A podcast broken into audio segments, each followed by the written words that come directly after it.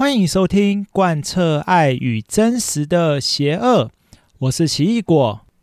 哦，没想到过了两个星期，诶，这个 Me Too 的事件却好像一直都还在燃烧当中哦。那当然，已经有不少人已经感到受不了了，就觉得说，诶，这个 Me Too 好像占据了整个媒体的大部分版面啊，看得有点腻。不过，能够让这个事件延烧这么久，就表示他一直就被爆出来嘛。诶，其实看到演艺圈发生这样子的情况，嗯，要说不意外吗？呃，其实我觉得是有点难过啦，因为毕竟演艺圈，当然我们都知道演艺圈有它的一个色彩在，就是这个职业本来就属于比较，呃，怎么讲？我们都知道艺人在台上跟台下它是分开的两种生活嘛，所以。通常我们看到都台面上那种光鲜亮丽的一面啊，我也都会跟学生讲，就是说，哎，你看你喜欢艺人，那你就欣赏他在台上的样子。但是有的时候，呃，艺人他们在背后可能会。呃，有一些行为或一些事情，往往可能到被一些人捕捉到，可能被拍摄到等等，然后被爆出来，那可能会让你感到很失望。那这种时候，我会建议你就调试啦，就是你喜欢的是他台上的样子，那他私底下的样子，人总有自己私底下的一面嘛，那看你能不能接受喽。可是当然了，很多人都说艺人有所谓的那种。呃，道德典范的这种光环在了，就是说，他既然是享受社会大众的目光，那他就应该要为这个社会大众的不管是道德各方面起到带头的作用，这就所谓的公众人物啦。对，所以公众人物的宿命就是这样，会被道德所约束哦。那既然都已经选择呃走上这一行，呃，势必就是。要被这种无形中的，诶，算压力吗？不能说压力啊，就是无形中的约束给捆绑啊。对，可是我觉得这是一个正向捆绑啊，只是说今天被爆出来这样子，就好像会让不少人感到失望啊，就觉得说啊，我我原来这个异能圈是一个这么混乱，也许当让一些人曾想要。梦想说将来也想要成为艺人的人，或者是想要踏进这个圈子的人会有所却步，那也会让一些可能曾经喜欢这一些艺人的呃要粉丝吗？对，这些粉丝们啊会感到很难过啊！我那么支持你，那我那么喜欢你，结果没想到你居然做出了这些这么可怕的事情，或者是这么见不得光的事情啊，让人感到很失望。对，都有可能发生啊。那当然，今天不是要跟大家谈艺人哦，啊，我们只是讲说这个 Me Too 事件，其实在社会各个角落，到处都有可能发生啊。诶，我自己的一个国中同学，对，他现在也是一个就是在录 Podcast 的一个诶。怎么讲？一个频道主哦，对，那他自己也在他近几集的这个 podcast 特别也是谈到他在在职时间，就是因为他最近生小孩啦，啊，生小孩以后就是在家带孩子，然后现在还没复职，可是他在之前就是生孩子之前。呃，在职的期间也遇到过好几次性骚扰的事件，甚至他在国外留学的时候也有碰过。那我就会觉得说，哇，真的是无所不在。当然，因为我是男生，可能我比较少机会遇到这个情况，但其实也是有啦，对，而且还遇到一次就遇到蛮大条的，这个待会再来跟大家分享。那。今天录这一集，其实也是要跟各位呃，身为父母的听众们，就是虽然我之前几集都已经有谈到过，就是还是要教导孩子怎么样子去防范这样子的行行为发生。不论是说我们自己的行为会不会构成别人觉得他自己被性骚扰，那或者是说我们自己就是一个被性骚扰的对象，这些都是可以学着去应对的。那首先就是说，呃，我觉得不论是在学校啦，在家里，其实当然在学校，老师们一定会教啊，会在一些课程上要教导小朋友要保护自己，但是。你说要完全依靠学校的课程来让小朋友知道自己身体的界限，然后自己在家里面好像就特别避而不谈，那我觉得这效果其实是大打折扣啊，因为最主要就是所谓的言传身教嘛。那爸爸妈妈其实在家里就应该要跟小朋友多说几次，应该这一定要多提醒啊，多说几次要保护自己的身体。那当然，如果说。呃，自己的小朋友是属于比较活泼外向型的，那当然也要跟自己的孩子讲，就是身体的界限，别人的呃隐私部位，或者是哪一些玩笑是不应该开的，因为性骚扰也包括言谈上嘛。就像我之前讲过，之前我班上有一个小朋友很喜欢讲什么“奶奶”啦，啊，或者是亲亲啊、抱抱啊。其实，诶，在高年级你这样讲。大家会觉得没什么，但是偏偏我那个时候这个孩子是还在三年级哦，对，所以班上的女生就开始觉得很恶心啊，甚至下课的时候就跑来，老师，我觉得他讲这些东西很恶心，对啊，因为，诶，小朋友就是在那个年纪，道德上是那个。道德的红绿灯是特别敏感的，一下子红灯就亮起来了。那所以，呃，那个时候那个小男生常常讲这些话，就变成我也要花很多时间跟他的父母沟通啦。就常常也要跟他父母讲说，诶，你的小朋友在学校会讲到这一些事情哦，那可能要稍微留意一下，他平常在网络上都在看些什么节目啊？对，或者都是他的视听都是在收听一些什么资讯啊？这样子要提醒父母一下。那回到怎么防范被骚扰哦，其实就是爸妈也可以在家里特别提醒小朋友，就是当然如果有陌生人想要碰你的身体啊，或者是一些不该摸的地方，呃，哪里是不该摸的地方，就是应该要指给他看哦。除了隐私部，其实我们身体各个地方各个部位，原则上都是不能随便让人家碰的啦。对，那当然也不是说让小朋友过度敏感，就是因为小朋友之间总是会抱来抱去啊，打来打去啊，不是说这样子就不行哦，是说别人乱摸你的身体，让你感到不舒服的时候，你就要选择警告他了。对，而且其实是可以严厉的警告，就你不要碰我，你再碰我，我就要跟大人讲喽。这这个其实都可以教小朋友在遇到这个情况下的时候，一定要勇敢大声的说出来，因为我们其实会发现哦，大部分被呃。就是被性骚扰的对象多半都是不太敢出声的。诶，为什么会有这个情况？其实有的时候都是吓到啦，就是当下已经受到太大的震惊，根本叫不出声音来哦，根本讲不出话来。所以这个情况就可以多练习啊。我自己之前在带班的时候，我都都会找机会跟自己班上的小朋友，就是中年级的时候，就会跟他们讲说：“诶，我们来练习一下这样子。”那我会准备一个小道具啊，当然我不会真的伸手去碰班上的小朋友。对，这个其实是当老师也要小心的界限哦。老师自己也不能随便乱摸班上的学生啊。对，我会准备一个小道具，就是那个不是那种爱的小手啦。那时候厂商就是那个叫什么东西啊，在学校里面都会有那个书商嘛，或者是一些。那种各个版本的教材供应商啊，那他们都会送一些小东西。那其中就有一个厂商送了我两只那种毛茸茸的小手啦，对，然后我就把它当做是咸猪手啊，就是跟小朋友讲，哎，这个东西叫做咸猪手啊，就它会伸向你，那你要怎么去拨开它，请你自己去示范给我看哦。那谁要到台上来这样子？那。当然就会先挑个活泼一点的来，然后就好。现在咸猪手要靠近你了，哎，弟弟或哎，妹妹，我觉得你好可爱哦。然后把那个小手伸过去，那这时候他就要直接拨开来说：“你不要碰我，我要跟大人讲。”哎，对啊，就是这样子练习哦，真的就是这样子练习。其实这这就已经达到效果了，因为我们有这样子练习过。那他们等到未来，如果这种不幸的事情真的不小心的发生在自己身上的时候，他才会有勇气，或者是会想到自己当初做过这样的练习，他才能够勇敢的讲出来啊。对，所以这种练习其实是爸妈在家里就可以带着孩子一起做的啊。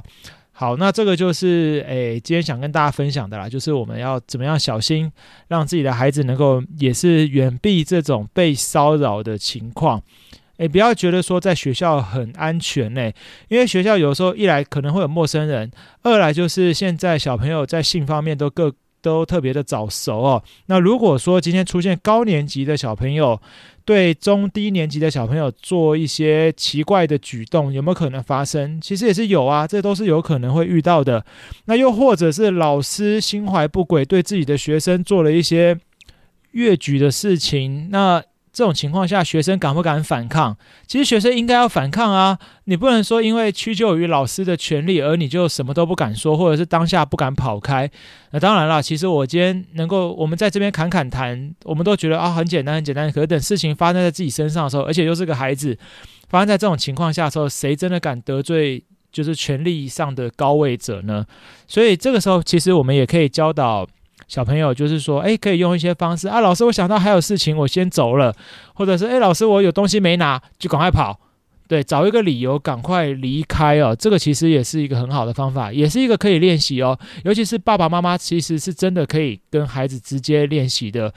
对，因为因为你跟孩子之间的关系更亲密嘛，然后你也可以直接触碰你的孩子，因为你要教他哪一些地方是要小心的，你可以，然后不是让你去摸了哈，就是说我们。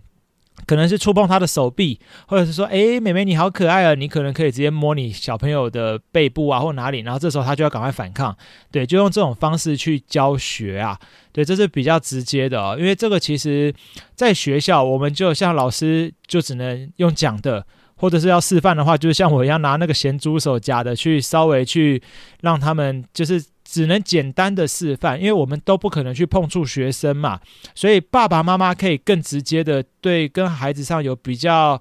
亲密的肢体接触的话，我觉得这种练习是更有效的啦，对啊，所以鼓励各位父母可以真的去试试看哦。诶，刚刚前面有说到，就是我有没有遇过那种被骚扰经验？你不要以为男生遇不到，诶，我我真的觉得其实这很不可思议啊，这是发生，这已经我已经蛮大的哦，就是。大概是我十八十八岁的时候，对，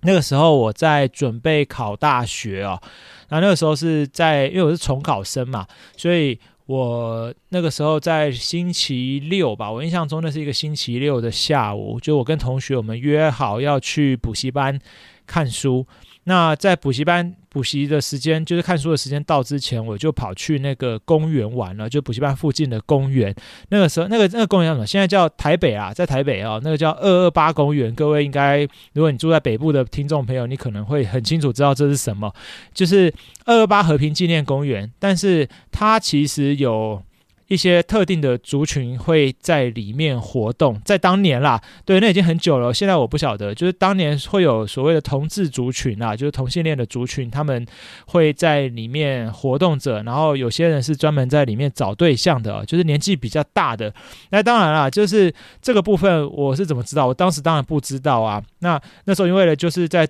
等同学嘛，我就带着滑板啊，对，那时候流行。呃，溜滑板就是有练习啊，然后就带着滑板到二二八公园去，然后我就一个人在那边练习，就练习练习，就有一个爷爷就走过来啊，诶，真的是个爷爷哦，我真的不骗你，那个那个 大概真的已经七六七十岁、七八十岁都有可能啊。然后他就走过来，然后就跟我说：“哎，弟弟啊，你在这边玩滑板啊，这样子来跟爷爷讲讲话啊。”好，我应也是不是他是不是这样讲？我已经忘了啦。反正我就真的坐下来，就去坐他旁边陪他聊天聊了一下。结果聊一聊以后，这个爷爷的手就开始放在我的腿上了啊。那当然，一开始放在腿上，我可能还没觉得。哎，有什么关系啊？就是反正老人家嘛，就这样子。后来他的手就开始越来越摸向就是不该摸的地方了。那我就觉得啊，完了完了完了，这这一定是出事了。对，这时候已经严重警那个心里的警报器已经在喂喂喂，已经响得很大声了。那我就赶快找理由就开脱，因为他中间还一直问我说：“哎，要不要去看电影啊？”哈，他知道这附近哪里有一个电影院啊？好，这样子，然后爷爷可以好像。爷爷可以多跟你聊一聊啊，怎么的？我记得他是讲这些啦。反正我最后就找到理由啊，我有同学在等我了，我要准备去读书了。对，然后就赶快拿着我的滑板就跑掉了。对，大概就这么这么一次，是让我非常。觉得有点惊恐啊！后来我就到补习班，我就赶快把这件事情告诉老师啊。那当然，老师那个时候其实就说：“哎呦，你遇到就是你遇到那个变态了。”他就这样讲：“你遇到变态了。”然后他就跟我讲说：“这个二二八公园的典故啦，就是会有一些同志族群的人在那边寻找对象。那就告诉我们说，以后在那边如果玩啊或什么，要稍微小心一点，这样子。”好，那今天讲这个故事，当然不是说是歧视哪一些族群或什么，没有没有这个意思啊，因为这个骚扰是不分族群的，你遇到任何人都可能遇到。今天表示说男生也会被骚扰，女生也会被骚扰，那就是要告诉大家，就是无时无刻啦，生活中这种情况无所不在，然后我们真的要小心。那最近又有一个那个儿科医师嘛，最近他在他的网志上就是发表了一篇，他说他。忍了很久，因为之前对自己的小朋友太好，然后脾气太好等等哦，所以变成也形成了一个放任的情况。最后小朋友好像叫不动了，然后很多事情都变得越来越随便，所以他忍不住就赏了他小朋友好像好几个耳光吧。对，事情的来龙去脉大概是这样。那我看这个事情也造成了蛮大的回响啊，甚至一些呃防止小朋友受到家庭暴力的这些团体都跳出来讲话。那我我自己也有一些朋友们当了父母亲，呃，其实也分好几派啦。有些人觉得说啊，小朋友就是打，其实没有关系啊，这就是一种管教。那有些人就觉得，其实不能用这种好像是暴力的方式去对待小孩啊，因为我们都不能都不喜欢这样子被这样子对待嘛。而且我们也可以想哦，这种身在这种身在权力高位者，呃，通常低位者是比较没有胆量去反抗的，因为他衣食住行都还要靠着父母啊，所以你今天打他骂他，他也不敢对你做些什么。那其实，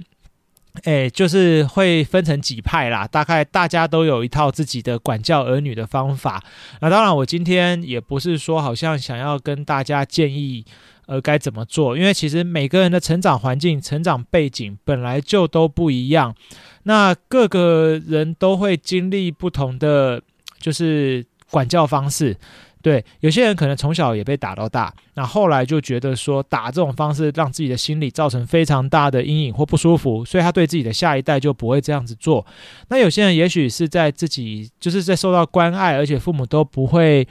就是不会用这种打骂式的情况下长大，但是后来可能自己在社会上或各方面情绪上遭遇了什么波动，所以最后他对自己的孩子的管教方式就跟上一代的做法不一样，这都有可能发生啦。对，所以呃，我们只能说，希望如果你要管教孩子，当然最重要就是还是要立下榜样，然后你的榜样不是说放任啊。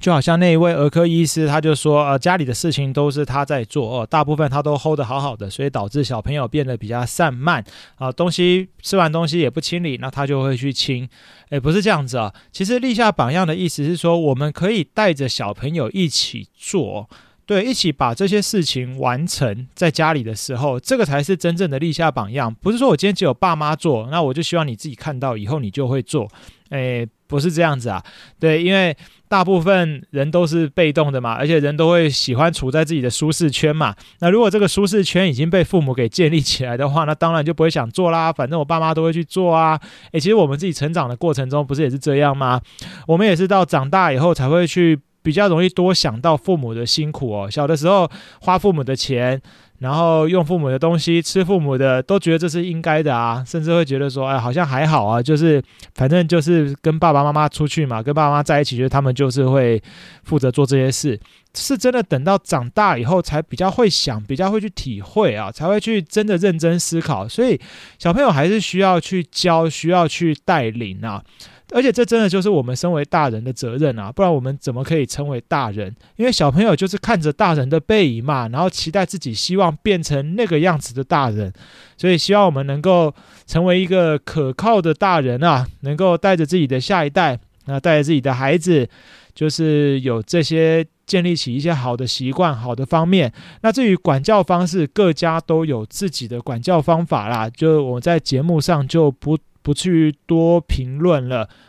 呃，我自己来聊一聊，说我自己小时候的背景好了。其实我父母也是会用打骂的方式啊，对，我在小的时候也是蛮常挨巴掌的，然后我爸也是会拿那个棍子来打我，对，所以我自己本身对这个方式当然是不喜欢哦。因为有的时候，我记得我爸他是会那种突然暴怒的那一型啊。比方说，我小时候吃饭如果不好好吃，那我爸就突然间拍桌，砰，很大一声，然后我就会吓到，有的时候可能碗都掉了。就是他就暴怒，直接大骂，